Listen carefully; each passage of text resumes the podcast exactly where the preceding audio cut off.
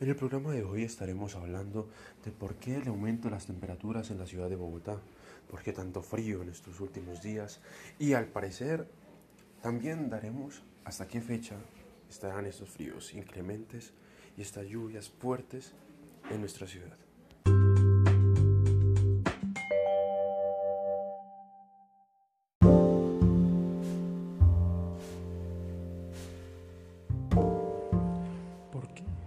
Noches.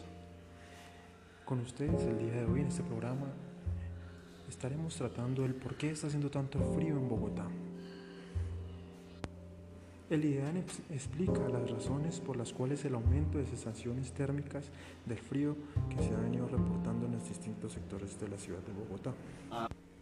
El Instituto de Hidrología, Meteorología y Estudios Ambientales, IDEAM, explicó que dados los tradicionales vientos de agosto, sumado a una condición de desplazamiento de ondas tropicales que llega desde los llanos orientales, la sensación ha sido de más frío en Bogotá asegura que en los últimos días en la región andina ha predominado cielo mayormente nublado y seminublados por los cambios y velocidades de los vientos propios de la, de la temporada que son más notorios en la zona de alta montaña.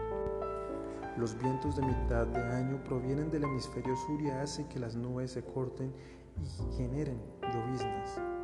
Hay más humedad y cesación del frío hacia los cerros orientales y estas llovinas se transportan hacia la mitad de la ciudad por la carrera 30, incluso llegan hasta el centro y occidente, explicó Yolanda González, directora del IDEAM.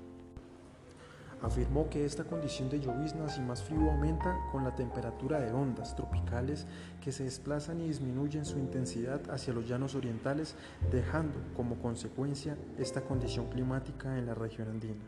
Esta explicación se da luego de, varios, luego de que varios ciudadanos expresaran, sobre todo en redes sociales, la sensación de disminución de la temperatura en la ciudad de Bogotá.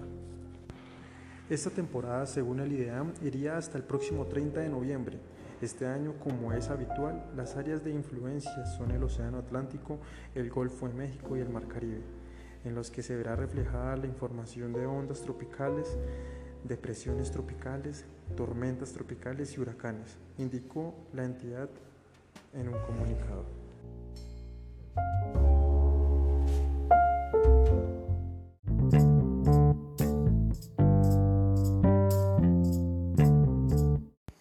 Ahora escucharemos un poco de música, música clásica, para pasar esas tormentas y demás fríos que se nos aproximan en el día de hoy.